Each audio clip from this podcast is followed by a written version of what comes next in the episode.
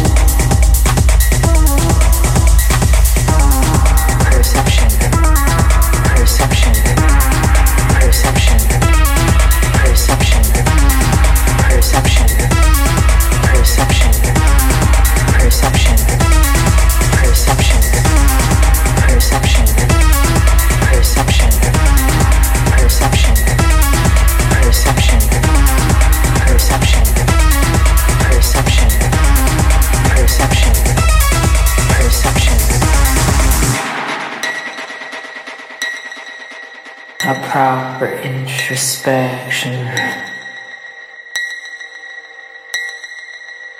and a cleansing of the soul. I'm done with this affliction. I'm making myself whole. I walk out of shadow. Feel the warmth of sun.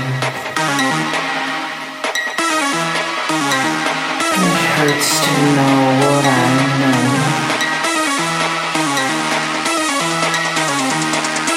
But